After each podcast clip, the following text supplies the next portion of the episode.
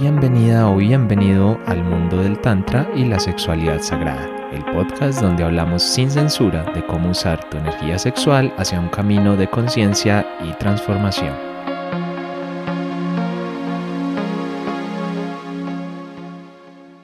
Hola a todos, ¿cómo están? Bienvenidos una vez más a esta nueva temporada, a este momento, a este espaciecito para hablar de tantra y sexualidad sagrada, un tema que a mí cada día me sorprende más porque no crean, yo grabo este podcast, y yo tengo mi práctica, yo doy talleres, yo doy retiros, todo lo que ustedes quieran, pero luego llego invito a personas como las que invito hoy, como esta mujer hermosa que me va a acompañar hoy, y sé que algo va a decir que me va a remover por allá la conciencia, que me va a poner a pensar, que voy a ver otro ladito nuevo. Creo que al final es parte de esa la razón por la que grabo este podcast, porque me encanta sorprenderme, me encanta maravillarme con tantas visiones, porque el tantra no es un camino como que tú digas, o la sexualidad sagrada como que es esto y ya, ¿no? Es blanco y ya está, y se acabó, y esa es la forma, tal vez hace dos mil o tres mil años sí, pero hoy, hoy las cosas han cambiado mucho y hay que construirnos nuestro propio camino y nuestra nueva visión. Entonces, por eso invité de nuevo a una mujer con la que ya estuvo por acá la, la temporada anterior. Solo habrán un par de personitas que repetirán de la,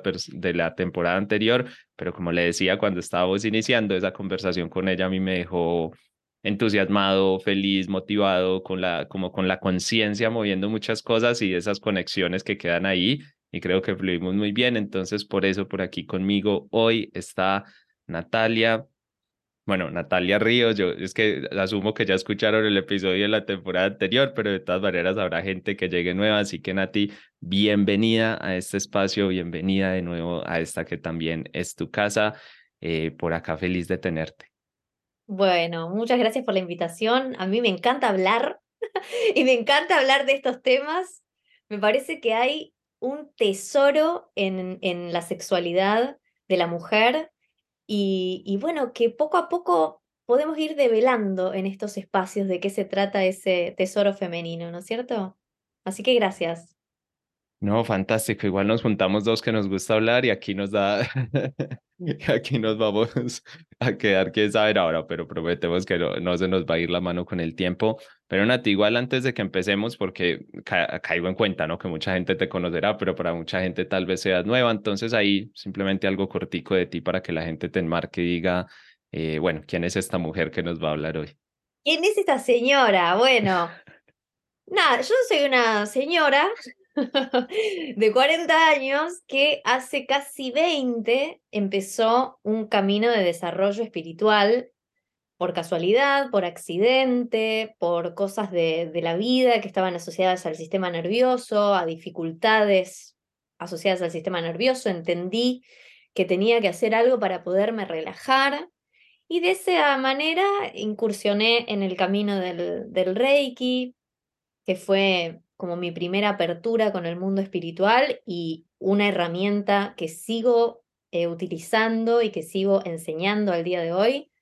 Este, el tiempo fue haciendo que pudiera ir a Japón a formarme y convertirme en la primera argentina en ser formada en Japón por Hiroshi Doi, que es un miembro activo de la Asociación Original de Reiki.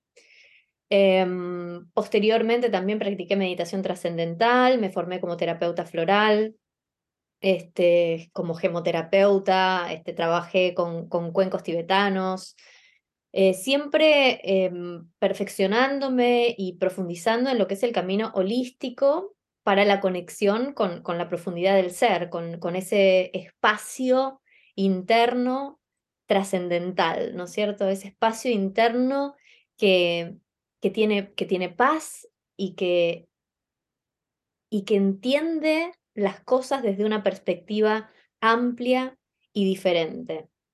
Eh, en el medio de todo este camino fui madre, devine madre dos veces, y eso también fue algo que me ha choqueado bastante, ¿no es cierto? Ser madre o padre es una instancia de la vida que nos transforma profundamente a las personas. Hay un antes y un después.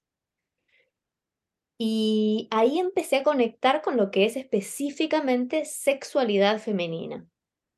Entonces, de esa manera, me formé con la licenciada Durana Carrera Ortiz, de aquí de Argentina, que lleva un centro de investigación y de trabajo holístico con el, la, la, psicología de las, de las diosas griegas para entender la psiquis femenina.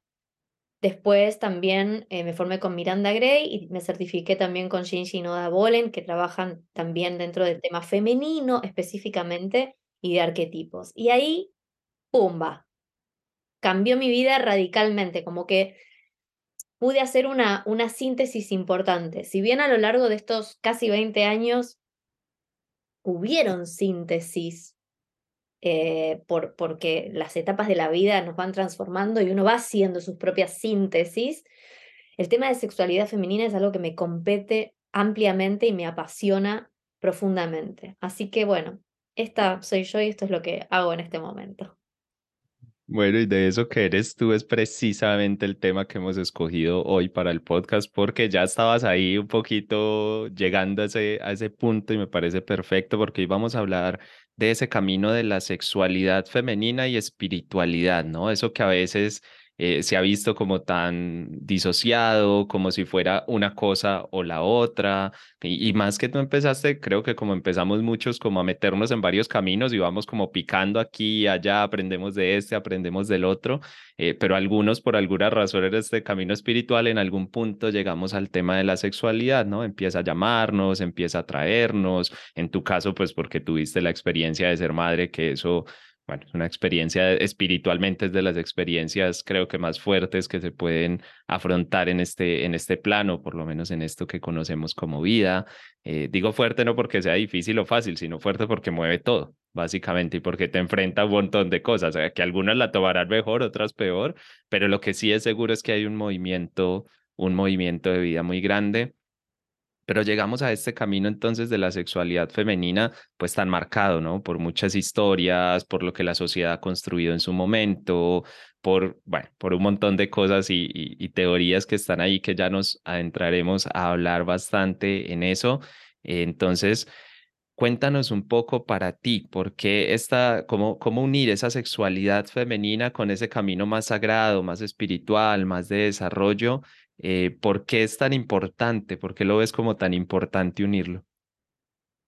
Principalmente porque me di cuenta en el momento en que empiezo a nombrar instancias de la vida de una mujer como instancias sexuales que yo no sabía que eran así. Yo no sabía que lo que estaba viviendo era una instancia sexual. Tal vez para muchos de los oyentes que, que llegan eh, que están súper avanzados en espiritualidad y que, y que han recorrido un montón de caminos, digan, uy, pero qué pavada, ¿no? Qué tontería.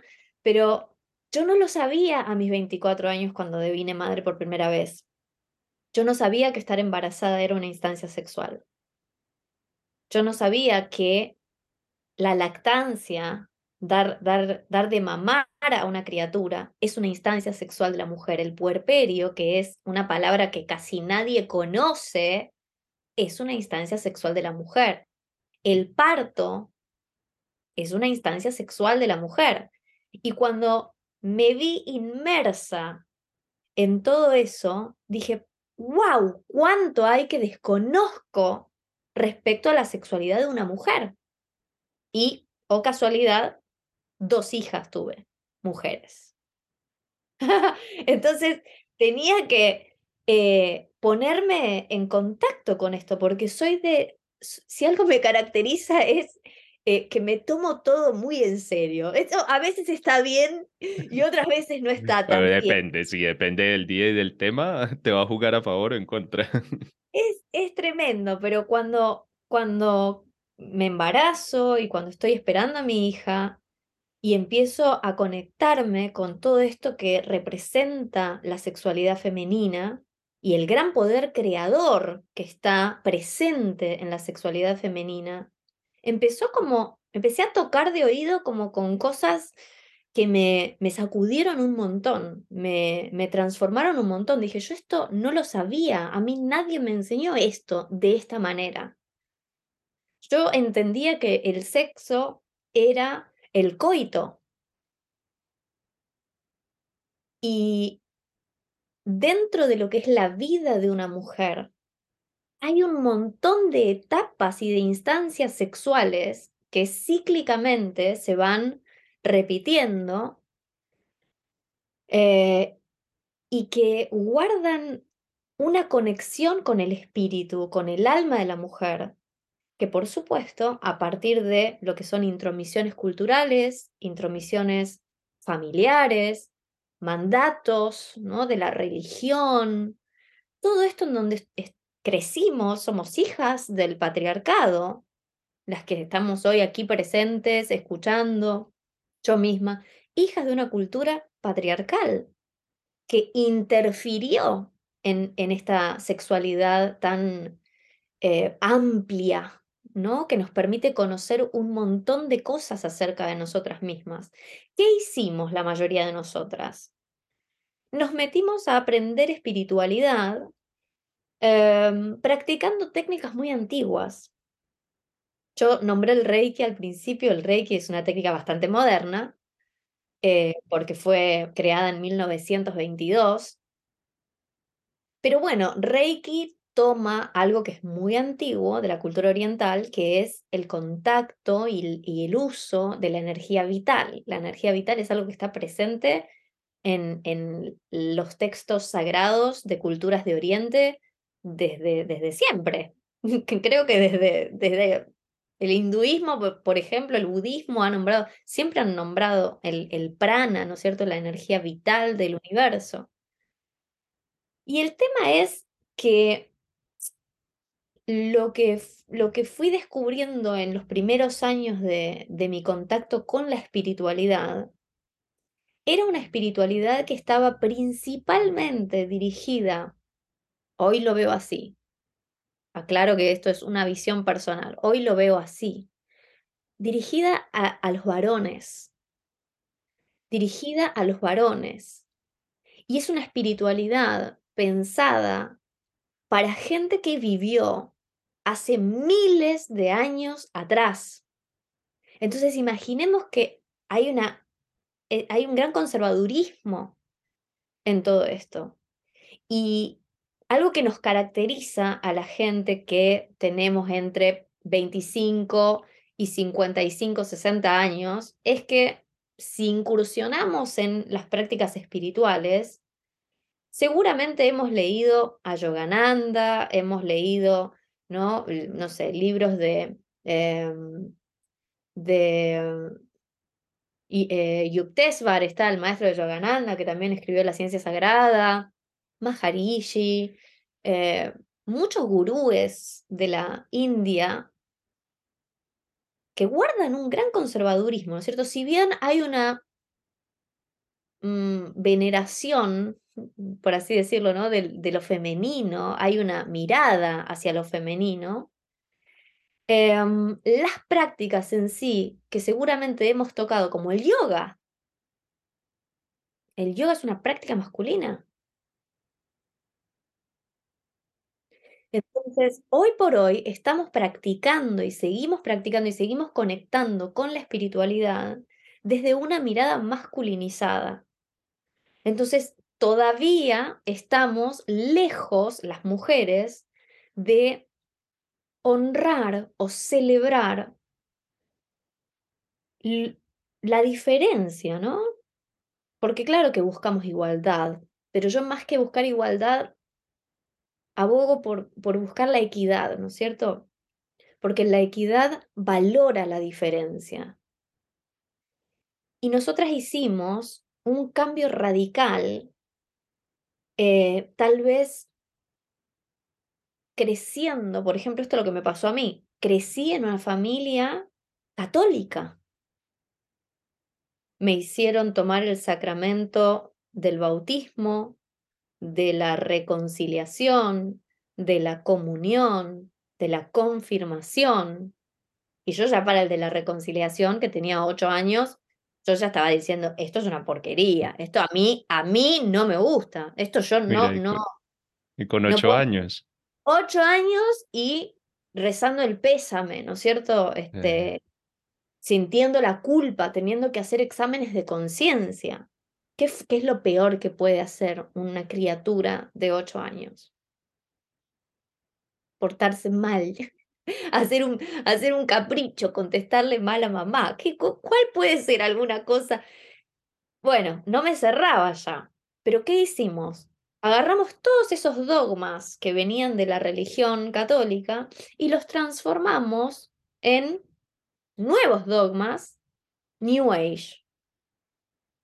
O sea, es lo que estoy viendo yo desde hace unos años esta parte, es que es lo mismo, que es la misma eh, culpabilización, la misma martirización, ¿no? El mismo llamado al sacrificio y, a, la, a, redimirnos de nuestros pecados, entre comillas, por otras vías, ¿no es cierto? Haciendo otro tipo de sacrificios, pero es como si estuviésemos maquillando los mismos mensajes que habíamos recibido de pequeñas y que hoy por hoy creemos estar transformando, pero no los estamos transformando, estamos adoptando de nuevo esos mismos dogmas con otras palabras como conciencia, como energía. ¿sí? Están disfrazados los dogmas, pero siguen estando presentes. ¿no? Entonces, a mí esto me sorprende mucho porque cuando yo hago consultas uno a uno con las mujeres, muchas mujeres que vienen son yogis, son practicantes de, o, son profes de constelaciones familiares, hacen, hacen constelaciones familiares, son biodecodificadoras, personas que ya vienen con una trayectoria en el camino de la, de la espiritualidad, de la sanación holística, ¿no? de estas miradas terapéuticas nuevas, amplias, pero no dejan de castigarse, no dejan de, sentir la misma culpa, la misma martirización. Nos seguimos manteniendo en, un estado como de sacrificio casi permanente porque hay un miedo oculto. Antes era el miedo a, ir al infierno y ahora es el miedo, no sé, a no sanar el árbol genealógico. Eso es impresionante. Ay, no puedo, no puedo sanar el árbol genealógico, no termino de, no termino de perfeccionarme. Bueno, no, porque no es, no es por ahí. A ver, hay algunas cosas que le van a corresponder al alma. Y hay un montón de cosas que nos compete, y me parece que nos facilitaría mucho a las mujeres, que es meternos en el cuerpo. De nuevo, meternos en el cuerpo y volver a darle una oportunidad a la sexualidad femenina, o sea, entendiendo y conectándonos con el amor por nuestra fisiología y por nuestro cuerpo de mujer, porque es algo que nadie nos enseñó a hacer. Cuando hablamos de sexualidad femenina y nos enseñaban cuando éramos chiquitas que eventualmente íbamos a tener una menstruación, eso era lo único que se hablaba, ¿no es cierto?, en, las escuelas de sexualidad femenina. Y, más por un tema útil, ¿no? Por un tema de tienes que limpiar, tienes que prevenir, que no te vayas a manchar, ni siquiera como un proceso biológico normal, sino que incluso siento que se, se hablaba como vamos a esconderlo, ¿no? Como que nadie se dé cuenta que eso está pasando, ¿no? Como que está mal, es feo, no está bien. simplemente por eso se hablaba. Creo que si no tuviera esa consecuencia del sangrado, ni siquiera, ni siquiera se tocaría el tema. Ni siquiera se tocaría el tema, puede ser. Pero hay más todavía en donde nos han mantenido, yo no sé si adrede o no, pero alejadas de nuestra sexualidad, como si la mujer ya de por sí fuera un sujeto tan incapaz que nadie nos ha enseñado, por ejemplo, a detectar nuestra ovulación. ¿Cómo detectamos las mujeres la ovulación? Y yo tengo en mis talleres mujeres que tienen 55 años, que ya están en su climaterio, ya no menstruan más y están descubriendo cosas de su ciclicidad, de cuando ellas ciclaban, que no las sabían. Y pasaron, se lamentan, porque pasaron toda su vida eh, de, fertilidad, ¿no? de, actividad eh, biológica, fisiológica, sin saber cómo poder detectar su ventana fértil o su ovulación. O sea, nos hablan de la menstruación, como, como bien decís, porque se ve. Porque es lo visible, para que la chiquita no se asuste con 12 años qué está pasando, ¿no? Y para que se cuide y para que se higienice. Pero ya, luego de eso, la, la ovulación es como un fantasma que nos persigue a lo largo de toda la vida, como, uy, bueno, ahora cuidado, porque a partir de ahora que menstruaste, significa que probablemente ovulaste antes de menstruar. Y es un peligro. Empezó lo peligroso. Empezó lo peligroso porque te puedes embarazar. Bueno, ¿y dónde está la educación sexual para prevenir los embarazos? O sea, lo único que nos enseñan es que hay que utilizar un profiláctico, por ejemplo, pero nada más asociado a lo femenino, asociado a la sexualidad. En el mejor de los casos, digo, hago, esta salvedad. Ah, en el sí, mejor de los casos, se nos enseñó a usar un profiláctico. En, en escuela católica, como iba yo, era la virginidad. Claro, claro. Es que mira, es que eh, lo que decías del pecado que me parece muy bonito es que, bueno, me parece bonito que lo hable, no bonito que se haya, que se haya puesto ahí, pero, pero es eso, es, es el tema de esa culpabilidad siempre por todos lados. Es como lo natural, como si lo natural de la mujer estuviera mal. ¿sí? Como si lo natural de la mujer no debería ser o no debería existir o se debería controlar o cuidar. Incluso un proceso tan bonito como el de, bueno, ahora puedo dar vida, se convierte en un problema.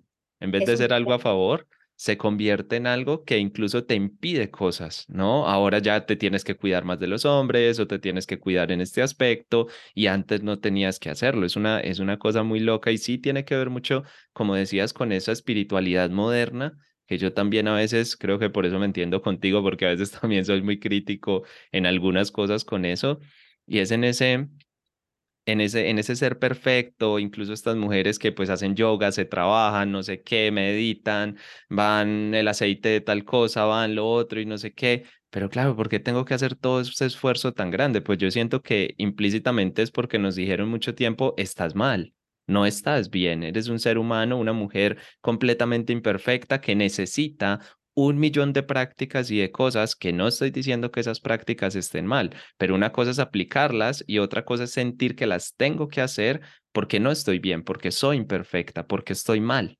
Sí, y necesito que algo o alguien me arregle, es muy fuerte hay mucho de eso, se ve mucho de eso, una carrera parece que nos, están, nos estamos llamando a hacer, una carrera por eh, sanar, por mejorarnos, por borrar esas manchitas de inadecuación que sentimos casi permanentemente.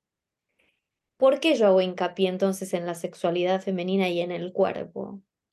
Porque ahí es donde yo empecé a descubrir a partir de la, propia exploración de, todo este mundo de lo femenino, que yo, hasta que no empecé, no entendía qué me podía aportar algo así. ¿De qué nos vamos a juntar a hablar las mujeres de lo femenino? ¿Qué es eso? ¿Qué, qué, qué gracia tiene, ¿no es cierto? Si ya, ya somos mujeres, ya entendemos. Bueno, no, resulta que había un montón de cosas para hablar, resulta que había un montón de cosas para sacar de abajo de la alfombra. Como por ejemplo, la conexión simbólica que hay entre las distintas etapas o fases del ciclo menstrual femenino y el potencial que cada mujer trae consigo misma. Eso tampoco se nos enseñó. Las mujeres tenemos un potencial, señoras y señores. ¡Wow! ¡Qué revelador! Pareciera ser que, claro, somos tan imperfectas, tan inmaduras, eh, tan histéricas, que entonces no tenemos ningún potencial. Tenemos que masculinizarnos y ser lineales y eh, ¿no? vivir en un estado de, de de armonía, este, ser siempre parejitas. Pero eso atenta contra nuestra naturaleza.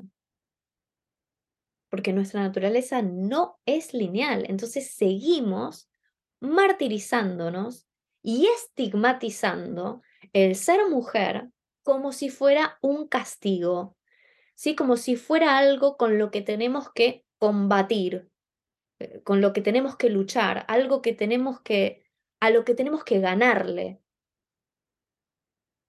Sin embargo, cuanta más resistencia ponemos contra lo biológico, lo fisiológico y sus repercusiones hasta llegar al alma de, la mujer, más fuerte se hace y más, se impone. Porque de golpe es como yo les explico a las mujeres muchas veces, esto es como ver el océano y cómo cíclicamente el océano nos trae olas hacia la orilla y se devuelve a la totalidad y nos vuelve a traer las olas hacia la orilla y se devuelve a la totalidad y cíclicamente ese oleaje se está acercando a la orilla y se está devolviendo. Y es como si nosotras nos paráramos ahí adelante del océano y le dijéramos, bueno, basta, qué feo este comportamiento, no se entiende si querés ir para adelante o si querés ir para atrás qué feo este océano, ¿no es cierto? Y como si nos quisiéramos parar a detener ese flujo natural. Sabemos que la, la, luna ejerce una influencia sobre las mareas, entonces, ¿no? Nosotras nos oponemos, no, qué feo, qué agresivo este océano, fíjate qué ola tan grande, ay, qué feo. Y nos, nos ponemos en contra de nuestra propia naturaleza, pero porque hemos sido educadas así, o sea, nuestras emociones, nuestro mundo interno, nuestra necesidad de conexión con el mundo simbólico, con el inconsciente, todas cosas que están representando el mundo femenino, son coartadas, son cosas de locos, son cosas de brujería, son cosas... No, no, no, no es para tanto. No, no, no es para tanto. Son caminos viables y concretos para una mayor toma de conciencia de lo que representa habitar el cuerpo femenino. Habitar el cuerpo femenino es distinto de habitar un cuerpo masculino. Es distinto y es lógico y es esperable que sintamos cosas diferentes, tengamos comportamientos diferentes y todo lo que hacemos al buscar esa estabilidad constante, porque tenemos un anhelo de, eh, estabilidad constante que es realmente asusta, em, es atentar contra nuestra verdadera naturaleza. Cada vez que estamos en la búsqueda de esa estabilidad total ese estado de ecuanimidad total es un paso que nos aleja de nuestra naturaleza femenina. ¿Podemos encontrar una estabilidad? Sí. Podemos aprender un montón, pero entendiendo que nuestra sexualidad es circular, no es lineal, no es estable. Entonces, eso que tanto nos molesta muchas veces de nosotras mismas porque no nos permite hoy tener esa, ese, ser parejitas en nuestro comportamiento todo el tiempo, en nuestros sentimientos inclusive, porque las emociones están asociadas a nuestras hormonas. Entonces, cuanto más nos querramos alejar de esa naturaleza femenina cíclica y hormonal, más atentamos contra nuestra naturaleza de mujer y contra nuestra sexualidad femenina. Y hay mucho, mucha intromisión cultural metida en esto. Una mujer que toma anticonceptivos farmacológicos pierde el ciclo. Pierde el ciclo. Y esto yo no me canso de, decir, es peligrosísimo. O sea, a ver, Celebro que cada mujer pueda elegir cualquier método que le venga en gana para planificación familiar o lo que fuera. Perfecto. El tema es, ¿conocemos toda la información o no? conocemos o no toda la información. Porque atentar directamente contra nuestro sistema endocrino, contra nuestras hormonas, va a repercutir. A la larga o a la corta, va a repercutir sobre nuestra salud. Cuando uno, a uno no le funciona bien la tiroides, una glándula muy, muy, muy importante, reguladora, va al médico y a tomar su medicación para que esta glándula funcione bien. Pero ¿qué pasa con nuestras con, nuestra sexualidad, ¿no? Con, con nuestro aparato sexual. ¿Por qué no? ¿Por qué ahí no? Ahí sí podemos anularlo, ahí sí podemos, este, ¿no? Alterar su, su, naturaleza eh, hormonal y, y, bueno, ponerle fármacos para que se duerma la ovulación, para eliminar la ovulación. Muchas mujeres todavía creen, tomando pastillas anticonceptivas, que el sangrado que tienen a fin de mes es una menstruación. Y no es cierto. No es cierto, eso no es una menstruación porque la menstruación implica que se haya producido una ovulación previamente. ¿Lo sabemos esto? Y la gran mayoría de las mujeres no. Entonces, ¿cómo queremos encontrar la autenticidad, la expresión de, nuestra, de nuestro ser interior, cómo queremos encontrar nuestra plenitud en, el camino espiritual o en el camino que sea, si ni siquiera conocemos nuestro propio cuerpo. Entonces, a mí me, me ha devuelto, me ha devuelto la fe en la espiritualidad, el contacto con lo femenino. ¿Por qué digo esto? Porque como practicante espiritual y practicante de meditación, ¿no? Y una, una mujer que ha empezado muy joven con sus eh, prácticas de autosanación, sanación a, los otros. Yo desde los 20 y pico, 22, 21, 22, 20, sí, 20 y pico, ya empecé a dar servicio Ah, desde bastante joven. Empecé a dar sesiones de Reiki, a comunicar, también hacía revistas, boletines para entregar en, el barrio y, compartir un mensaje espiritual.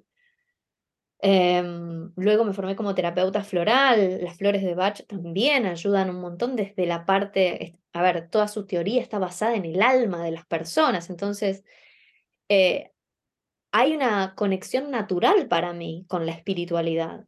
Pero, ¿qué pasó? Que no funcionó.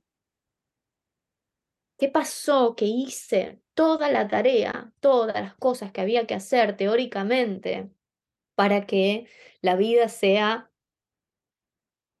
amena, plena, etc. Y no llegaron los resultados. pasa un montón. ¿Con cuánta, ingenuidad nos ponemos a practicar muchas veces? ¿no? Esa es otra. Por eso es algo que nos, nos vende el marketing del mundo holístico. ¿No? Ah, alcanzar la felicidad. Bueno, a ver, ¿Qué, ¿Qué, será la felicidad para cada uno en cada etapa de la vida, ¿no es cierto? Tal vez para una adolescente no es lo mismo que para un adulto la, misma persona, digo, adolescente o adulto, no va a tener el mismo concepto de felicidad. Seguro que no. Además te dan el paso a paso, ¿no? Te dicen, haz esto, haz lo otro y ya lo tienes y ya está. Y, y además, mi, que yo empecé diciendo, el tantra es, es eh, pues en el caso que yo manejo mucho el tantra y todo esto, o la sexualidad femenina, lo que sea, es un camino. ¿No? Pero no es el camino, o sea, es un camino que además tú te lo vas construyendo, eh, pero sí, te lo ponen así. Hay mucha gente que me dice, bueno, ya aprendí esta respiración, o ya aprendí esta forma, o ya aprendí esta, esta práctica, y es como, ya con eso lo tengo. Me preguntan y yo les digo como, y qué sé yo, anda, ándasela y, y, revisa y, observa y fíjate si, si es para ti o no es para ti, o si te viene bien o no te viene bien y, y de ahí sabrás si ya lo tienes o no, pero, pero el resto hay que transitar el camino. Hay que transitar el camino, pero bueno, no sé si está tan claro en los, en, en los libros de espiritualidad ah, antigua todo esto. No, para nada. No sé si está, tan claro. Nada, tú sabes que no está, tú sabes que no está, no está para nada claro, que no lo quieras decir, pero a ver, que yo lo entiendo igual, no es lo mismo llevar un mensaje ahorita, 2023, a llevar un mensaje hace mil o dos mil años, cuando primero había menos información, habían menos cosas y había gente que estaba descubriendo su camino y yo no tengo problema en que alguien diga, mira, este es mi camino y este es y yo creo que es así. Eso, pues, eh, desde que se diga desde el yo, pero claro, hace mil o dos mil años no se escribía desde el yo, se escribía de una vez un poco como este es el camino, ¿no? Y este, y este es el único. Y dentro de eso, pues entender que hay, que hay toda esta serie de cosas. me, me, gustó mucho el ejemplo que ponías con el, con el tema del mar, ¿no? Y, y, y algo que estaba reflexionando aquí muy bonito y es que pues aparte de, no, del ejemplo de la ridiculización de decir, mira, no, Mar, escoge un punto, ¿no? Como que tienes que quedarte o muy adentro o muy afuera, pero a mí no me estés aquí a ratos una cosa y a ratos otra. Pero yo siento que esta sociedad nos pone mucho primero en ese papel de, tienes que escoger, ¿no? Eres de derecha o eres de izquierda, eres feminista o eres antifeminista, o eres esto o eres lo otro, eres tradicional o no, eh, te creíste el patriarcado o no te lo creíste, como siempre. Y sobre todo últimamente lo noto mucho muy polarizante, muy en blancos y negros, muy como tienes que estar acá o tienes que estar allá, pero con poquita reflexión. ¿No? Con poquita autoobservación de, de dónde quieres estar y sobre todo entendiendo que no tiene nada de malo que ahorita estés tranquila y que, no sé, en la tarde tu hija hace algo, te dice algo y estallas y porque es así y porque la vida es así, la mujer es así. Y dentro de eso algo que te quería preguntar, porque es, también un tema muy común, y es que las mujeres yo siento, bueno, yo no soy mujer, entonces ahí, ahí es lo que he escuchado, ¿no? Y lo que me dicen también las chicas, pues con las que trabajo consulta uno a uno, y es que muchas veces esos periodos del, del ciclo menstrual y bueno, el ciclo ovulatorio y de todo este, todo este proceso que tiene sus etapas muy marcadas, muy bonitas, muy aprovechables, pero yo siento que las mujeres no lo ven como algo aprovechable, sino como tú decías, como una guerra, ¿no? Como, uff, ya me vi en esta semana, ¿no? Ya va a llegar 28, tal, entonces ya sé que esta semana antes voy a estar mal, voy a estar tal, y se convierte en una guerra de no debería estar mal. Hay muchas mujeres que me han llegado y me han dicho, eh, asustadas un poco, ¿no? Empiezan con procesos energéticos y tú sabes que eso empieza a moverlo todo. Y mujeres que por ahí ni siquiera habían notado su ciclo en muchos años o que nunca les había dado pues estos cambios de humor, estos cambios de, de cosas que no, no les había pasado nunca y de pronto me dicen, uff, este, este último periodo me dio súper duro eh, porque sentí un montón de cosas, pero eso ah, jamás me había pasado. Y luego me dicen, pero es que yo nunca he sido así, yo no quiero ser así, ¿sí? Yo, yo no quiero ser de esa, ¿no? Yo no quiero sentir eso. Entonces ahí te iba a preguntar un poco cómo ayudarles a estas mujeres a entender un poco más esos periodos, esos cambios, esos ciclos y cómo lo pueden aprovechar espiritualmente. Es decir, bueno, yo tengo mis ciclos, tal, eso, digamos que hasta ahí ya vamos bien, ya las mujeres que nos están escuchando lo están entendiendo, bueno, y los hombres también, que esto, a ver, que a veces pareciera que es solo información para mujeres, pero a los hombres nos viene súper bien también tener esta información, también para no estar luchando, ¿sí? Para no regañar, para no decirle a la mujer estás mal, ¿sí? Porque también viene de ahí decirte, no, es que, es que tú cambias mucho de humor, ¿no? Y luego hacemos un montón de memes y historias diciendo, no, es que la mujer que cambia mucho, que no sé qué, eh, y no hagamos eso, ¿no? No, no, no satanicemos de alguna forma todos esos comportamientos. Pero volviendo al tema de la mujer, ¿qué mensaje le podemos dar con respecto a esos ciclos? ¿Cómo vivirlos? A pesar de que sé que en, en momentos, pues la carga hormonal a veces te pone pues no a sentirte tan bien, digamos, en, el, en, en ese momento puntual, pero cómo lo, lo pueden transitar de una manera espiritual. Bueno, me encanta esta pregunta porque hay un montón de mito también respecto a esto de que la mujer explota. La mujer que explota es una mujer que contuvo la presión durante un montón de tiempo sin sentirse adecuada para poderla comunicar en el momento necesario. Uy, me estoy sintiendo muy presionada con esto. Uy, estoy sintiendo que no estoy siendo ayudada lo suficiente en este área. Me parece que esta pareja es poco equitativa en esto, podríamos trabajar sobre esto. No, estamos educadas para aguantar, para soportar, porque así nos enseñaron que es el amor, ¿no? El amor es aguantarse. Hay que aguantar, hay que soportar. Y si tenemos estas creencias familiares o transgeneracionales inclusive, y a eso le sumamos que somos personas espirituales, que nos gusta leer sobre la evolución de la conciencia y trabajamos sobre nosotras mismas y leemos los cuatro acuerdos toltecas y leemos, ay, que no hay que tomarse nada personal. Adivina qué, nos vamos a seguir aguantando porque nada es personal, el otro no lo hace para hacernos daño a nosotros, entonces mejor voy a contar hasta 10 y voy a seguir aguantando. Claro, eso es, en algún momento estallas. Entonces en algún momento estalla, exactamente, porque si hay algo en la naturaleza femenina justamente, es este movimiento de eh, ciclicidad, de, ir y venir, de acercarse y de devolverse hacia el interior, y hay un momento en el que sale al exterior, claro, es como las fases de la luna, imaginemos, la luna es siempre la misma, ¿no? pero va mostrando y va develando su cara de a fases y después vuelve a desaparecer y luego vuelve a mostrarse y luego vuelve a desaparecer. Vamos, se va develando progresivamente. Esa es la naturaleza de una mujer, irse develando progresivamente. Entonces, ¿qué mujer explota y estalla? La explotada la que es explotada de alguna u otra manera y que está educada para no ver que está siendo explotada de alguna manera, porque fue educada para servir al otro, para ser funcional al otro, para aguantarse lo que le molesta. Y si le sumamos, como decía recién, la dosis espiritual, encima no se puede tomar nada personal, porque todo lo atrae con su propia vibración. Entonces, adivinen quién se va a poner más presión para transformarse internamente y entonces transformar su realidad. La mujer. Pero acá es donde iba yo a lo que decía al principio, ¿no? Esa es una espiritualidad pensada para varones. Los varones tienen un primer chakra que vibra en su e, en positivo, digamos, ¿no? En, que tiene una vibración masculina.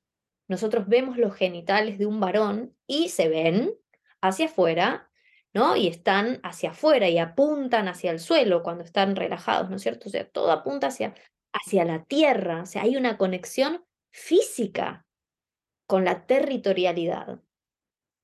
Antiguamente, pensemos cuatro mil años atrás, no sé, o más, cuando se escribieron los textos sagrados de Oriente, en donde estos hombres por ahí exacerbaban su sentido de la territorialidad y de golpe se podían poner muy violentos. Entonces, ¿qué les enseñaba la espiritualidad? Fue un puente para los varones, ¿para qué? Para regularse, para cultivar su femenino interno, para aprender que no todo se resuelve a, través de la violencia. La espiritualidad le hablaba al varón. La mujer no tiene un primer chakra en positivo, en vibración masculina, tiene su primer chakra hacia adentro. Está metida hacia adentro. Entonces, si a nosotras nos dicen, regula tu temperamento, regula, no te pongas enojada, porque enojada te ves muy fea y no sé qué, entonces nunca vamos a aprender a desarrollar en positivo la territorialidad. Y ahí tenemos una sociedad en donde la mujer prácticamente vive sometida, porque nadie le enseñó que su cuerpo necesita expresar la territorialidad. Necesitamos poner energía en trabajar sobre nuestra territorialidad, porque si no tenemos unas camadas, generaciones y generaciones de mujeres que creen en el cuento de Disney, que creen que es, es, es para el varón rescatarlas. Ellas no pueden hacer nada por sí mismas. Es, es, responsabilidad del varón proveerles de lo necesario para la subsistencia, atenderlas o darles estabilidad o darles una casa. Todo lo que tenga que ver con supervivencia y territorio. Me estoy refiriendo a lo que representa el primer chakra nada más. Tenemos siete principales que se conozcan, ¿no? Y ya, y ya solo en el primero tenemos un lío bárbaro. Y ya solo con el primero las mujeres venimos atentando contra nuestra particularidad. No funcionan de la misma manera los chakras en el varón que en la mujer. No están dados de, no, no, tienen, no tienen el mismo potencial natural. Entonces, nosotras tenemos que trabajar nuestra espiritualidad en todo caso. Nuestra alma pide búscate una vida. Ocupate tanto de vos misma, de tus hobbies, de tus pasatiempos, de tu casa, de tu territorio, de tu vida personal, que estés tan encantada con todo eso, que no lo, no lo renuncies, no lo reniegues, que no lo abandones todo cuando aparece un hombre del cual te enamoras, porque ya no te vas a enamorar perdidamente. Fíjate qué locura.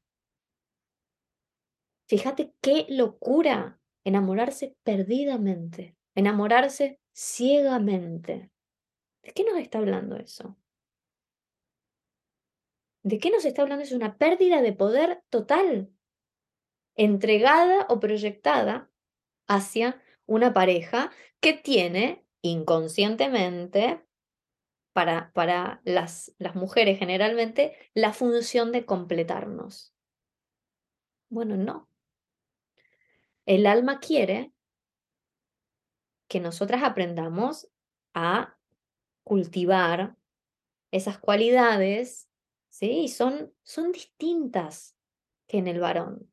Son es distinto. El varón tiene más capacidad, me parece, natural para buscarse cosas para hacer. Eh, em, hay una problemática, yo veo mucho actualmente una problemática eh, vincular. Eh, muchas mujeres enamorándose o queriendo compromiso y muchos varones que huyen del compromiso y que no quieren saber nada con el compromiso, ¿verdad? Es una problemática que está como bastante generalizada en el mundo hoy. Hiperconectividad virtual, etcétera, pero como muy poca conexión real. Cuesta llegar a esa conexión real. Existe, hay, por supuesto, pero cuesta eso. Y la realidad es que los varones, sí, seguramente no todos, pero hablando a, rasgos generales, tienen esta capacidad de estar pensando, ¿con qué me voy a entretener ahora? Voy a ir a practicar fútbol con los, con los chicos, voy a ir a, este, me voy a comprar una, no sé, una, una máquina para estampar remeras y me voy a poner un emprendimiento de remeras pensando siempre en producir, en hacer, en cultivar su propia vida, porque esto les está dado casi naturalmente por su biología. Territorio, cultivar el propio territorio, cultivar el espacio personal, ¿no? Se ocupan, se pueden, se pueden eh, comprometer consigo mismos a veces se guardan mucho ese, guardan con mucho recelo ese, ese compromiso consigo mismos. Y la mujer, al revés. La mujer está sola, no tiene novio, y no sabe qué hacer de su vida y se siente como perdida y está tratando de proyectar continuamente en el primero que aparece esa, le, tratas de poner la capa del príncipe azul a todos y, y, ver si por fin puede conectar y tener esa pareja ideal, ¿no? está siempre proyectando que la plenitud y el, y el bienestar y la estabilidad depende de que ella consiga o no pareja, depende de que sea elegida por alguien más. Bueno, adivinen qué. La sexualidad femenina nos invita a trabajar sobre esto. Por eso es tan importante para mí, porque trae el mensaje espiritual, pero que está dirigido a la mujer. Por eso yo asocio espiritualidad y sexualidad, porque en el ciclo femenino, en la naturaleza sexual de una mujer, hay muchos mensajes ¿eh? para tomar en cuenta y saber sobre qué estamos llamadas a trabajar en nosotras mismas. No para darnos con el látigo, ¿no es cierto? Para cultivar un sano amor propio, un saludable amor propio. Llegan a mi consulta muchas mujeres enamoradas perdidamente de hombres narcisistas. También pasa al revés, ¿eh? Está lleno de mujeres narcisistas también. Sí, total, que a veces pareciera que es solo problema, problema masculino, es problema de los seres, yo creo. Problema de la, es problema, eh, hay, un, hay un problema, en, en, sí existen estas personas y realmente es bastante grave eh, la problemática que traen, ¿no? Pero ¿qué pasa con una, con una persona muy, o sea, narcisista, ególatra, egoísta, ¿no? Que, se, que, se, que no quiere una pareja, quiere un fan.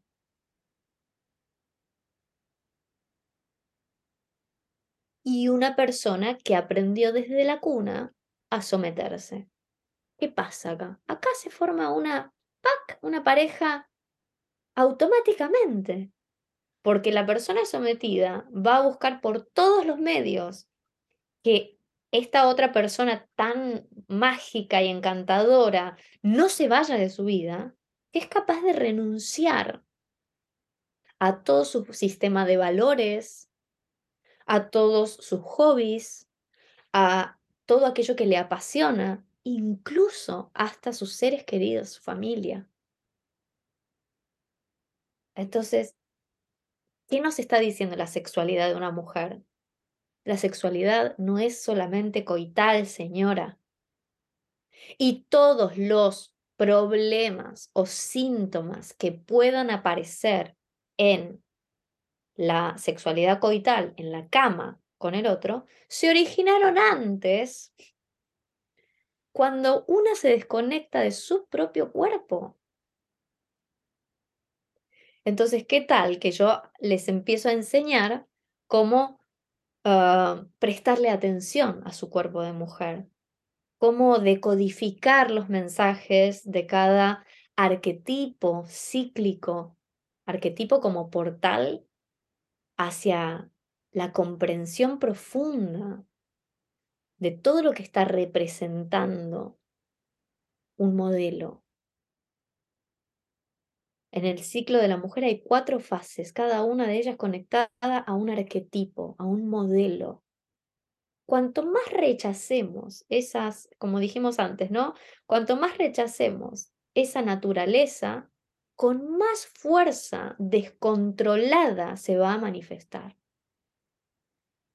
¿Eh? Entonces, si quisiéramos en todo caso disminuir los exabruptos o la tendencia al descontrol, hay que abrirle la puerta todavía más al mundo femenino. ¿Por qué nos da miedo el mundo femenino? Porque el mundo femenino está asociado a la locura.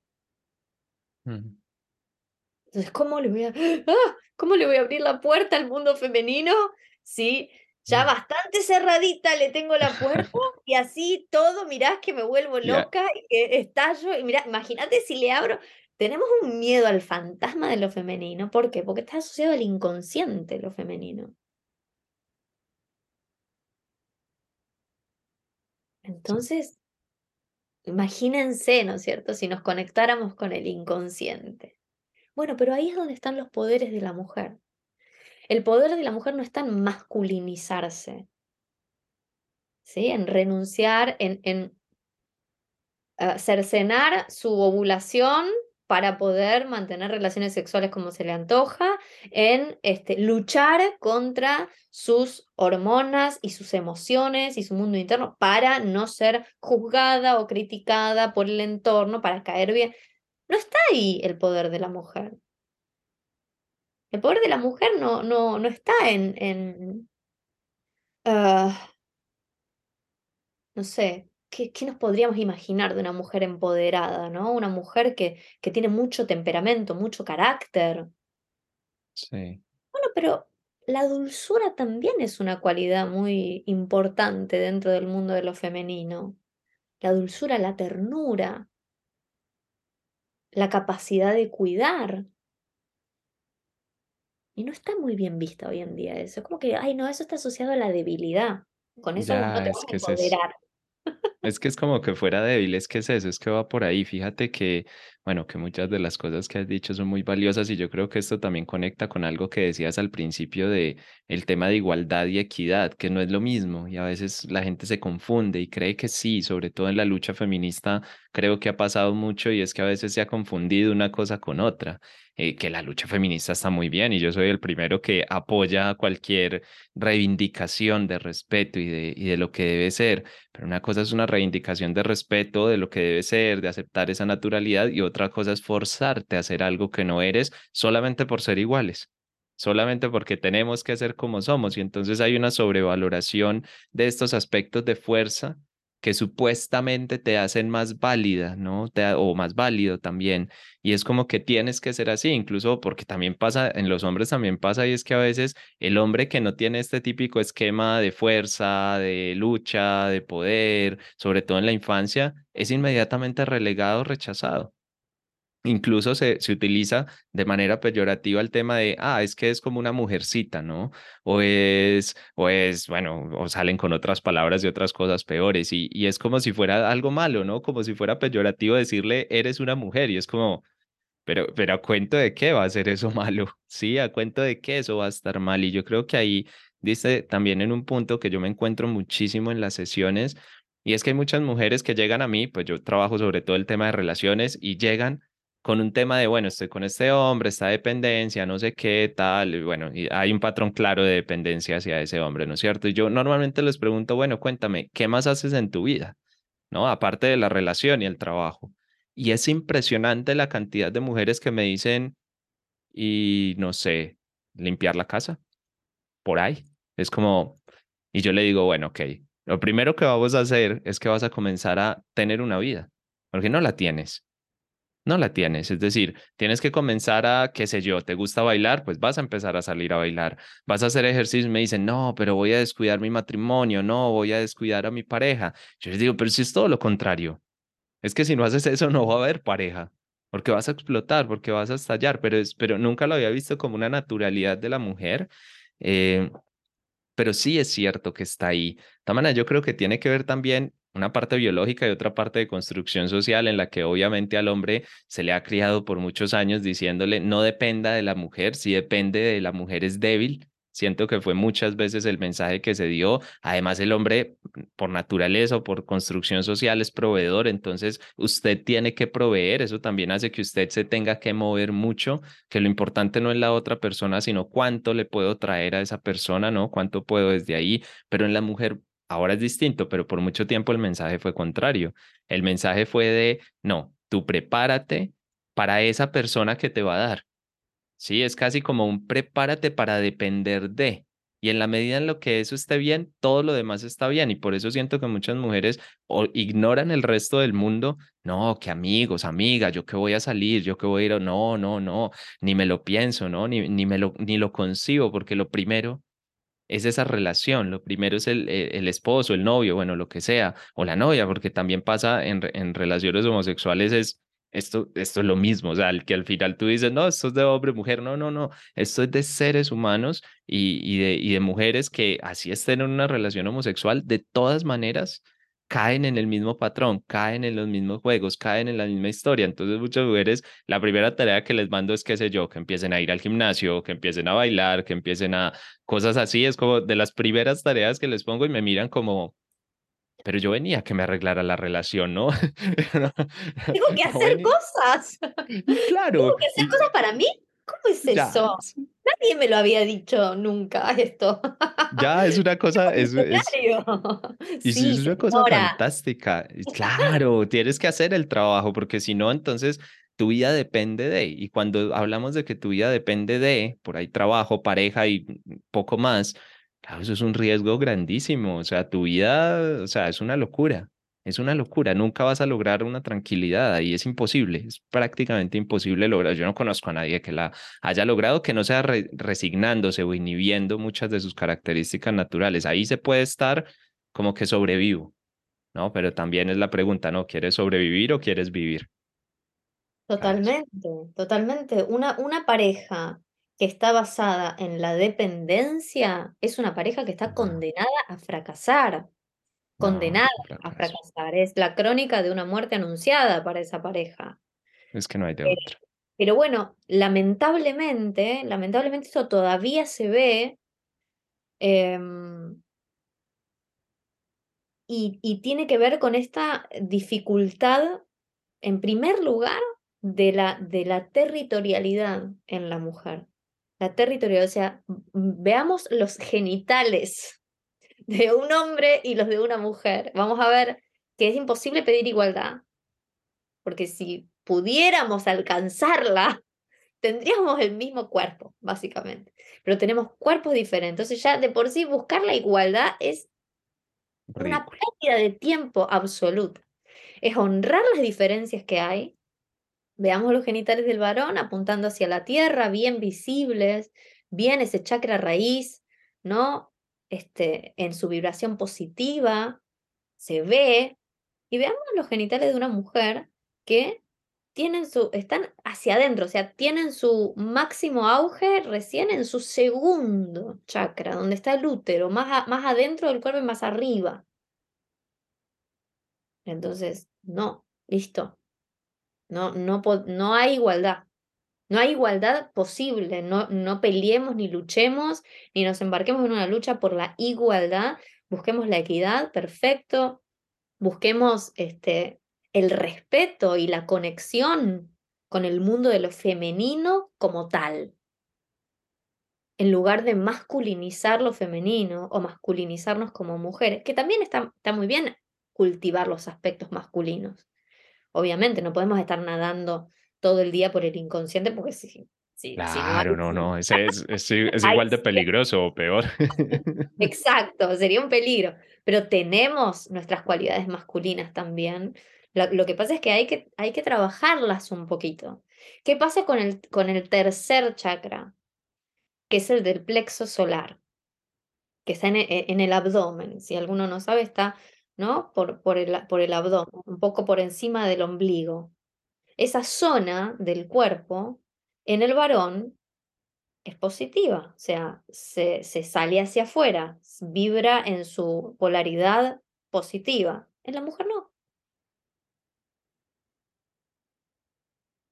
Vibra en su polaridad femenina, negativa, hacia adentro. Entonces, adivinen qué pasa. Si una mujer sigue escuchando que el ego es malo, que, que hay que batallar contra el ego, que el, eh, no sé, que una, una mujer que cree en sí misma es una engreída, es una, ¿no? Como es, es algo malo eso. Y vamos a seguir atentando contra el verdadero llamado de nuestra naturaleza femenina, que es, no, señora, cultive eso, cultive eso que está en su vibración negativa descubra desde adentro qué es lo que la hace valiosa, qué es lo que la hace poderosa. Enamórese, señora, de sí misma, de, su, de sus cualidades, de sus virtudes. les pedimos a las mujeres que enumeren o que piensen ahora que están escuchando 10 virtudes acerca de sí mismas. Yo creo que si llegan a dos, bueno, hasta les ahí va a costar un montón, les va a costar, un, montón. Pero estamos entonces, al principio fue la religión, la familia, los mandatos familiares, transgeneracionales, etc. Ahora es lo New Age, ahora es la nueva era, ¿no es cierto? Los mensajes de la espiritualidad de la nueva era.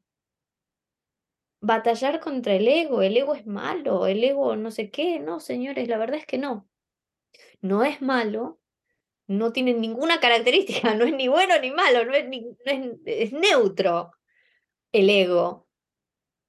El hecho es que para nosotras, teniendo este chakra vibrando eh, en, su polaridad negativa, vamos a tener que prestarle atención a esto, a la autoestima, al amor propio, a la valoración personal. Entonces, si le sumamos que ya teníamos que trabajar sobre territorialidad, cultivar una vida bien ancladas, bien este, comprometidas con nuestra vida personal, con nuestra territorialidad. Y a esto le sumamos que, bueno, que también hay que eh, prestarle atención a cómo venimos, ¿no? De límites saludables, autoestima, autovaloración, saber que hay algo que me hace valiosa también para el otro.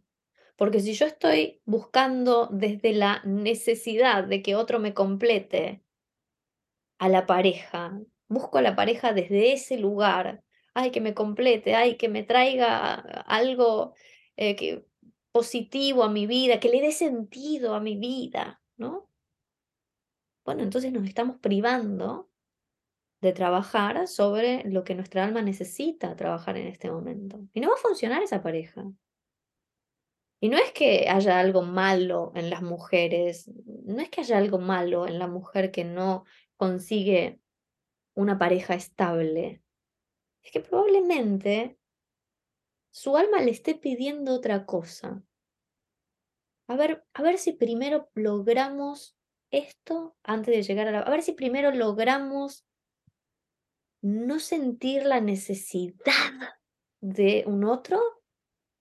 A ver si logramos de alguna forma sentirte satisfecha y completa por vos misma. Entonces ahí, desde ese derramamiento, desde esa sensación de bienestar personal, probablemente haya alguien que esté a la altura de eso. Pero bueno, lleva tiempo. No es ya.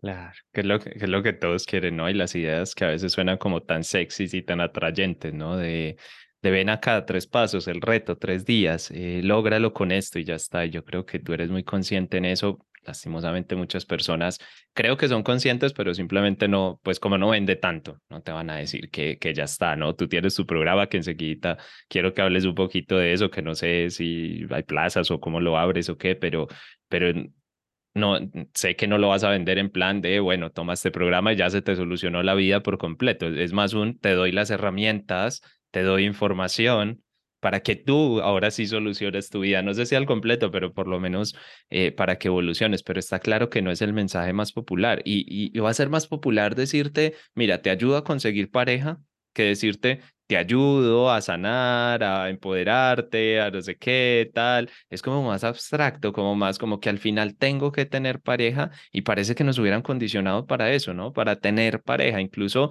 cada vez menos, pero por mucho tiempo incluso el fracaso o el éxito a nivel social se medía por si podías tener una pareja o no. Por lo menos en Colombia se le tenía un nombre a las mujeres, a los hombres, bueno, también, pero, pero era más marcado con las mujeres. Eh, para la mujer que ya en un punto no tenía pareja, ¿no? O sea, ya esa mujer era la persona solterona, se le decía, se le dice en Colombia, se le decía. Y ya está. Y ya está, es sol, solterona, y ya está. O sea, es como una etiqueta que te ganas y es como, más o menos, qué sé yo, no sé si a los 30, a los 40, no sé en qué punto se gana la etiqueta, pero hay un punto en el que ya, sí, en el que ya, en el que ya está. Hace muy poco en una consulta alguien me dijo, eh, no, es que estaba hablando mi mamá con una persona y, y, esa persona le preguntó por mí y le dijo cómo va, no sé qué, esto, y, ella es como del ámbito religioso, y le dijo, y le preguntó como, ¿y tiene novio no tiene novio?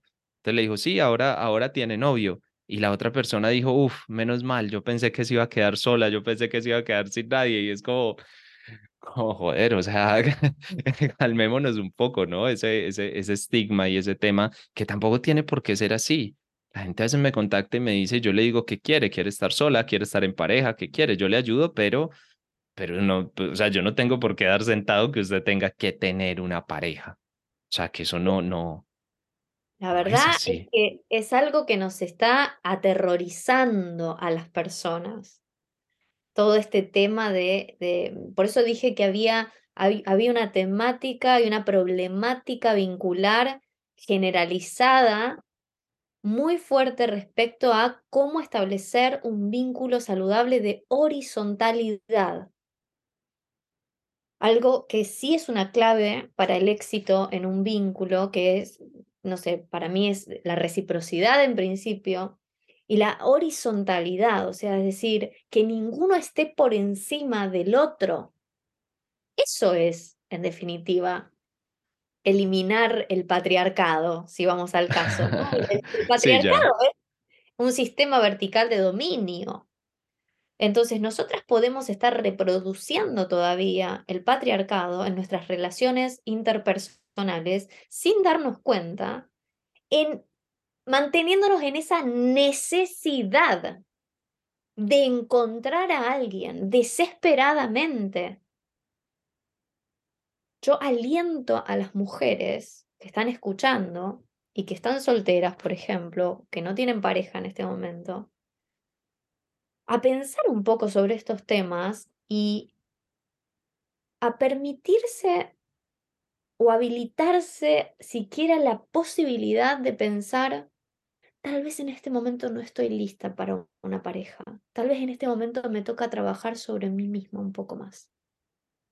Yo creo que no estamos ni preparadas para articular eso, porque es como si nos estuviéramos condenando a, ser las solteronas, ¿no? Y es aterrorizante pronunciar, tal vez en este momento no necesito enfocarme en buscar una pareja. Voy a dejar que la vida me sorprenda, voy a ocuparme de mí misma, de trabajar sobre mí, de conocer mi sexualidad, de conocer mi ciclo, de, buscarme pasatiempos y cosas que me apasionen en la vida, de perfeccionarme en este área. Voy a buscar cosas en la vida que hagan que mi vida sea digna de ser vivida por mí. Y si eventualmente aparece una persona que me sorprenda, que con la que se pueda compartir, genial, estoy abierta a eso, pero entiendo que tal vez este pueda no ser el momento. Cuesta horrores que una mujer pueda pronunciar esas, esas palabras. Es como, cuesta muchísimo, es como si nos estuviésemos condenando, condenando a, y si digo eso y no aparece, pero y si, y si, y si digo eso y me quedo sola, ya, porque es fácil decirlo, ¿no? Es porque es como que si lo dices está bien, suena bien, suena lógico eso de ser capaz de estar sola, ser capaz, pero cuando ya te pones en plan de decir, ¿y si soy yo la que me voy a quedar sola toda la vida? ¿No? Sola en términos de no tener pareja. Y bueno, ahí ya no me gusta tanto, ¿no? Ahí, ahí ya no. Entonces, incluso jugar con eso, incluso coquetear un poco con esa idea, ya es, es para entrar en pánico. Es para entrar en pánico, es para entrar en pánico. Pero bueno, es la puerta. Es la puerta. ¿Cuántas veces se dieron, a ver, las, las invito a pensar, los invito a pensar, la, la oportunidad de decir, en este momento no. En este momento quiero ocuparme de mí, de mi crecimiento personal. No, no estoy buscando pareja en este momento, estoy bien así. ¡Ah! y se vale.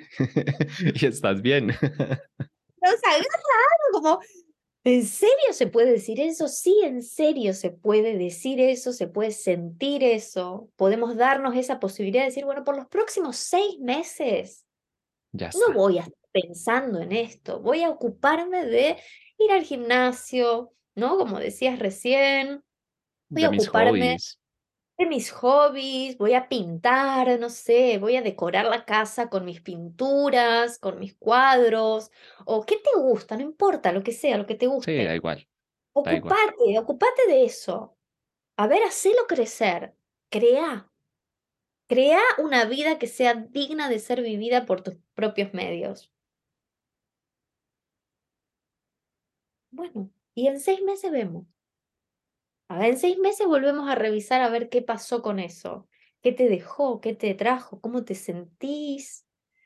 Bueno, eso me parece súper importante para que encontremos, en todo caso, esa nueva forma de vincularnos, porque hay algo en la conciencia colectiva, me parece, que nos está impidiendo conectar con relaciones, em, eh, eh, digamos, con, con, un, con una mentalidad añeja, con una mentalidad caduca. Se nos está invitando entonces a conectar con otro tipo de concepto de pareja, más equitativo, más horizontal. Pero para eso tenemos que barrer todos esos dogmas, todas esas creencias que nos hacen sentir que necesitamos un otro para poder sentirnos plenas y felices. Y para mí, te vuelvo a repetir, pero porque este es el tema de nuestro podcast hoy, Claro. ¿no? De, de esta charla, es la sexualidad femenina. Exploremos nuestra sexualidad femenina por nuestros propios medios, la que palpita y la que vibra adentro de nuestro cuerpo y adentro de nuestro ciclo. Ahí vamos a encontrar muchas respuestas. Y yo creo que ese, ese mensaje, ese mensaje incluso para ir ya cerrando, porque esto se nos va el tiempo de las manos, parece que no, yo contigo parece que hablo y es como, no sé, llevamos 10 minutos, que no, que ya llevamos no sé ni cuánto tiempo, ya llevamos más de una hora aquí y, y se nos ¡Wow! va Un el día. Mira, qué horas pasa el tiempo tan rápido. Entonces, igual creo que eso que dijiste ahí es como, como cierre, como mensajito final de decir, entiendan la sexualidad, eso es por lo menos lo que me quedo yo de lo que dices, entender la sexualidad más allá del sexo, entendernos como seres sexuales, entendernos como, pero, pero más allá de cualquier estereotipo, es entender que sexualidad es cualquier cosa, sexualidad es cuando me siento mal por mi ciclo, sexualidad es el dolor que siento cuando estoy en cierto momento, sexualidad es cuando me enamoro, sex- sexualidad es cuando también estoy conmigo misma y estoy en ese periodo de estar sola, entender la vida como un gran periodo sexual en el que hay etapas, movimientos, formas, obviamente, pero entender que ese desarrollo sexual es todo. Sí, no es Exacto. solamente un momento, no es un cuadrito de un segundo, no, todo en mi vida va bien, pero es que no puedo tener pareja. O todo en mi vida va bien, pero es que este puntico acá no me funciona y no funciona así. Y no funciona así. Si, si hay algo ahí, que normalmente lo hay, además porque somos seres humanos y para algo vinimos a este mundo, si no, si todo estuviera perfecto, ¿a qué íbamos a venir a este plano? ¿No? Es como que no tiene sentido, eh, siempre va a haber algo ahí, pero entonces no nos quedemos tan tranquilas o tan tranquilos en eso, ¿no? Como, como mira, ya está, ¿no? O las relaciones de pareja no son para mí y ya está. Y no se trata de intentarlo o de no intentarlo, sino de ver qué hay más allá. Sí, y sobre todo de permitirte que no te digan cómo tienen que ser las cosas.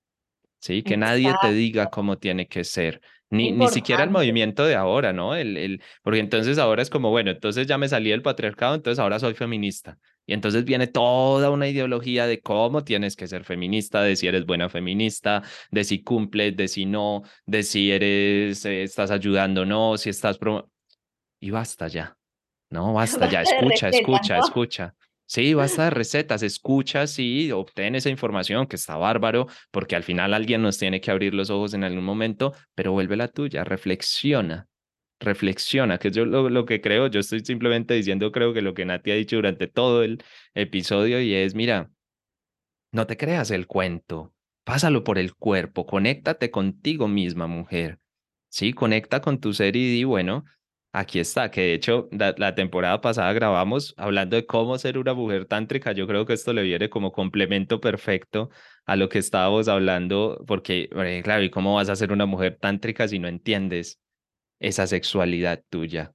Sí, si no te metes profundo en esa sexualidad femenina con todo lo que implica, con sus luces, sus sombras eh, y muchas más cosas. Hay que entenderlo. Entonces, bueno, yo creo que ahí les queda como esa invitación. Si no han escuchado el, el episodio de la primera temporada, bueno, realmente la segunda temporada, pero la temporada anterior, eh, vayan y búsquenlo porque también creo que les complementa súper bien esta, esta charla que estamos teniendo. Y Nati, obviamente, pues agradecerte, pero antes de despedirnos y todo eso, sé que tienes por ahí programitas muy bonitos para las mujeres y muchos espacios, entonces si quieres, eh, cuéntales a las, a las personas un poco, pues dónde te pueden ubicar y, y qué ofreces un poco, eh, teniendo en cuenta que esto, bueno, no sé ya ni en qué fecha estamos, esto saldrá como finales de junio, julio, del, junio, inicios de julio del 2023, para que hay, hay cuadres que a veces la gente me dice, ay, tengo un taller la otra semana, y yo no, no, ¿para qué? No, no, no, eso ya no llegan. No hay problema por las fechas, porque está todo digitalizado. O sea, yo tengo un programa que se llama De sacerdotisa a emperatriz. Y en este programa eh, toco todos estos temas de sexualidad femenina, de ciclicidad, de eh, modelos y patrones eh, patriarcales, culturales que reproducimos inconscientemente en nuestra vida cotidiana. Este, también nombramos el abuso y le ponemos concepto a lo que son eh, las relaciones de abuso, porque en una espiritualidad que nos está pidiendo y exigiendo permanentemente que no hagamos juicios a lo único que nos está condenando es a exponernos continuamente a posibles abusos este, que no podemos juzgar, que no podemos, no tenemos que manejar un sentido crítico. Pareciera ser que la, la espiritualidad New Age nos quiere lobotomizar, entonces, yo que no quiero que, sigamos lobotomizando personas, le tocamos el tema de relaciones de abuso, tocamos el gaslighting, la manipulación, tocamos lo que es el love bombing, eh, que entendamos que fácilmente podemos entrar en relaciones de abuso y de dominación, porque todavía estamos en camino de construcción patriarcal. También trabajamos sobre el pasado, sobre la niña interior. Es un programa completísimo. Lo pueden explorar en, en mi Instagram, que Soy Natalia Ríos. Este, y ahí me pueden contactar o ir al link en mi bio, que está todo detallado. Hay formaciones también. Eso es una formación de autoconocimiento para la mujer. Está totalmente digitalizada y la pueden hacer en cualquier momento de, de, su vida. Em, también hay formaciones eh, certificadas, ¿no? Está la formación de guía de meditaciones tántricas para la mujer para ayudar a otras mujeres a despertar eh, la fuerza arquetípica de cada uno de los cuatro, de las cuatro fases de nuestro ciclo menstrual. Em, bueno, formación de flores de Bach también, para las que tienen esa vocación sanadora, para encontrarse con un montón de, de propuestas este, digitalizadas que se pueden hacer desde cualquier parte del mundo. Y también están las propuestas eh, individuales con enfoque terapéutico para trabajar específicamente sobre cosas que son eh, personales, ¿no? Así que bueno, ahí las espero. Soy Natalia Ríos, es el Instagram. Bueno, está bárbaro. Igual les dejo ahí el, el enlace o, bueno, tu nombre lo va a poner como el título del episodio para que lo encuentren bien fácil. Eh, o ahí en las notas del programa, pues les dejo el enlace al, al, Instagram de Nati para que la contacten, súper recomendada. Eh, y bueno, nada, espero que les haya gustado, espero que de verdad yo siento que con esto es como que ponemos un granito más, ¿no? Tratando de aportar algo ahí en todo este ecosistema que hable diferente, que haya una voz disonante, que a veces parece que todos vamos para el sur y luego todos vamos para el norte y luego todos vamos para el sur y somos como una gran manada que al final se está moviendo en estas modas y que en la espiritualidad sí que se da, o sea, no estamos exentos para nada de eso, por más que sean caminos de conciencia, igual al final hay un momento en el que paras y miras de lejos y todos parece que van hacia el mismo lado. Entonces a veces estas voces disonantes de decir, hey, cuidado, que no te vendan la moto y, observa también un poquito y ponle conciencia, pues también está bonito y también, también está bárbaro. Igual esas formaciones tuyas, a lo mejor alguna vez habría, habría que darle también a hombres alguna, alguna formación para entender a las mujeres, ¿no? Y que no sigan eh, como repitiendo ciertos, ciertos patrones, que estaría también muy, muy bonito eso. No sé si entrarían, pero por lo menos sé que sería, que sería muy útil. Lo que, lo, que lo que retomo por ahora es el tema de la tradición femenina, como la tradición lunar, que siempre se transmitió de mujer a mujer. Luego es también un poco tarea de cada mujer. Em, Replicar hacer su propia síntesis y en todo caso aprender a comunicarse, ¿no? Aprender a comunicarle a sus varones, sea pareja, hijos, sobrinos, lo que sea, ¿no? Porque todas nos relacionamos con, con varones. Y, bueno, enseñarles desde lo que hemos aprendido y lo que hemos sintetizado personalmente, ¿no? Pero lo tenemos que amar primero. Y darle espacio, darle lugar. Si nosotras no amamos lo nuestro, ¿por qué le vamos a pedir al varón que lo haga? Ya, ahí está. Ahí está esa reivindicación, pero bueno, que si no aquí nos volvemos a meter en otro tema, ya nos conozco. Eh, pero bueno, no, que está. enganchando. Nada, pero estuvo bárbaro, de verdad, Nati, muchas gracias. Espero que a las personas les haya sido de ayuda, pero de verdad tu tiempo, yo sé que vale oro y bueno, como el de muchas personas, pero a ti específicamente que nos regalaste hoy este espacio, de verdad que agradecerte en el alma, no sabes cómo lo siento y cómo lo valoro y cómo, y cómo siento mucha luz en estos, en estos momentos, así que muchas, muchas, muchas gracias por estar acá una vez más. un placer y muchas gracias por la invitación. Y a todos ustedes, bueno, sigan ahí conectados. Cada 15 días más o menos estará saliendo ese nuevo episodio los miércoles tempranito en la mañana de este podcast de Tantra y Sexualidad Sagrada. Tendremos invitados, algunas veces hablaré más yo, luego vendrán también, bueno, mi compañera también de este podcast vendrá en otro momento y por ahí nos seguimos conectando y sobre todo recuerden, la mejor forma de darnos, que nos escriben muchos mensajes dando las gracias, en el alma se los agradezco, pero créanme que a mí me hace mucha más ilusión cuando se lo comparten a alguien, cuando le dicen a alguien, mira, esto no vale nada y, simplemente es, mira, esta información te puede servir. Cuando alguien me dice, es que me recomendaron tu podcast y por eso aprendí esto, por eso vi esto, por eso me inicié en este mundo, créanme que para mí eso es una, una absoluta maravilla y es gracias a ustedes que estamos ahí en ese top como de, eh, como, ya ni me acuerdo, es como el 1% de podcast más compartidos del mundo. Bueno, eso es gracias a ustedes, así que sigan con esa labor ahí trabajando y todos así aportamos un poquitico de luz. Un abrazo y que tengan un muy, muy feliz resto de día.